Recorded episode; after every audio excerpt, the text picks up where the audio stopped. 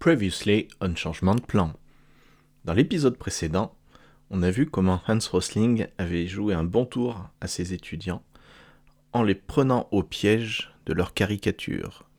Comment leur vision très caricaturale les amenait à séparer le monde en deux parties, les riches et les pauvres, le tiers-monde et nous, pour démonter cette croyance et les amener à une réalité qui était tout autre. C'est cette réalité présenté par Hans Rosling, basé sur du factuel, basé sur des chiffres, que nous allons découvrir aujourd'hui.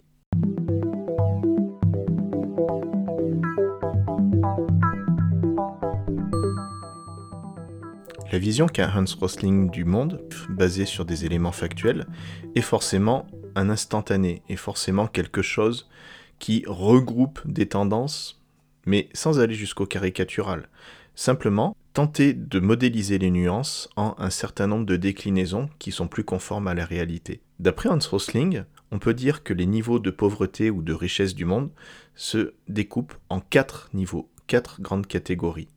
Ces catégories correspondent en fait à des niveaux de revenus, au revenu par habitant en dollars par jour. En deçà de 2 dollars, on est sur un niveau 1, qui est celui qu'on pourrait apparenter au tiers-monde tel qu'on le voit à la télévision, avec les problèmes de famine, avec les problèmes de mortalité infantile, etc.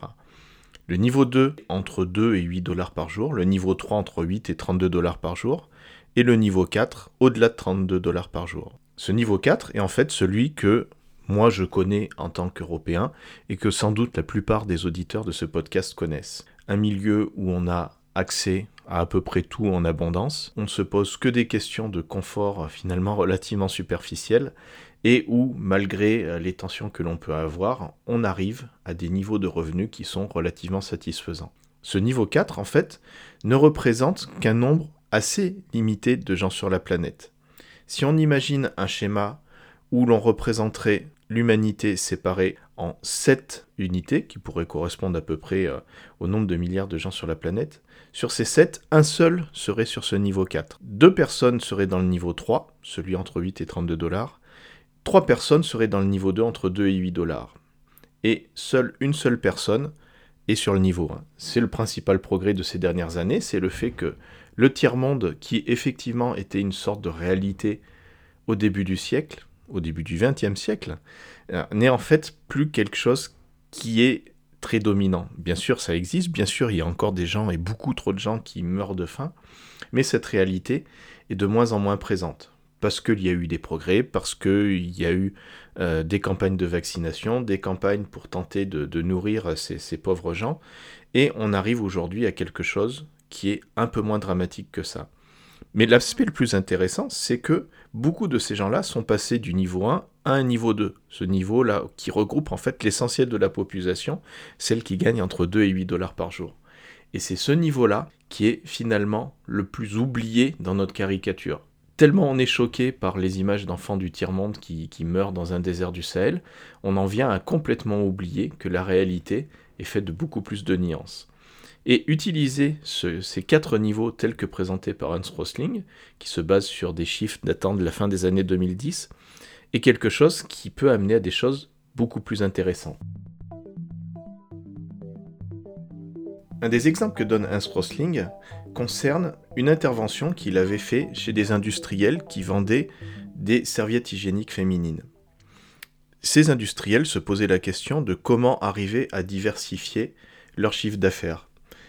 Et il présentait, lors de ce séminaire où intervenait Hans Rosling, tout un tas d'innovations qui permettaient d'adapter les serviettes euh, hygiéniques féminines à euh, euh, des, tenues avec des, des, pantalons plus serrés ou des strings ou ce genre de choses qui permettaient d'aller sur des marchés de niche par rapport à leur clientèle habituelle.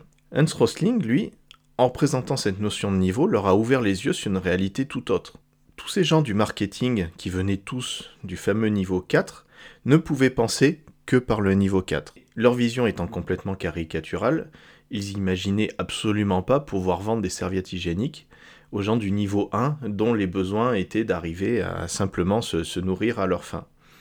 Mais cette caricature, en fait, les faisait complètement ignorer les gens du niveau 2 et du niveau 3, qui eux arrivaient à des standards hygiéniques qui certes ne les amenaient pas à se poser des questions de savoir comment porter au mieux leur string, mais qui en revanche, pour les femmes euh, qui arrivaient à ce niveau d'hygiène, cherchaient à se débarrasser de, des bricolages et des bouts de chiffon qu'elles utilisaient précédemment pour avoir des serviettes hygiéniques dignes de ce nom. Comme je vous le rappelle, ce niveau 2 et ce niveau 3, ça représente 5 septièmes de la population mondiale. 5 septièmes de la population mondiale qui était complètement ignorée par cette compagnie qui cherchait pourtant à diversifier son activité. Tout simplement parce qu'elle avait une vision caricaturale du monde.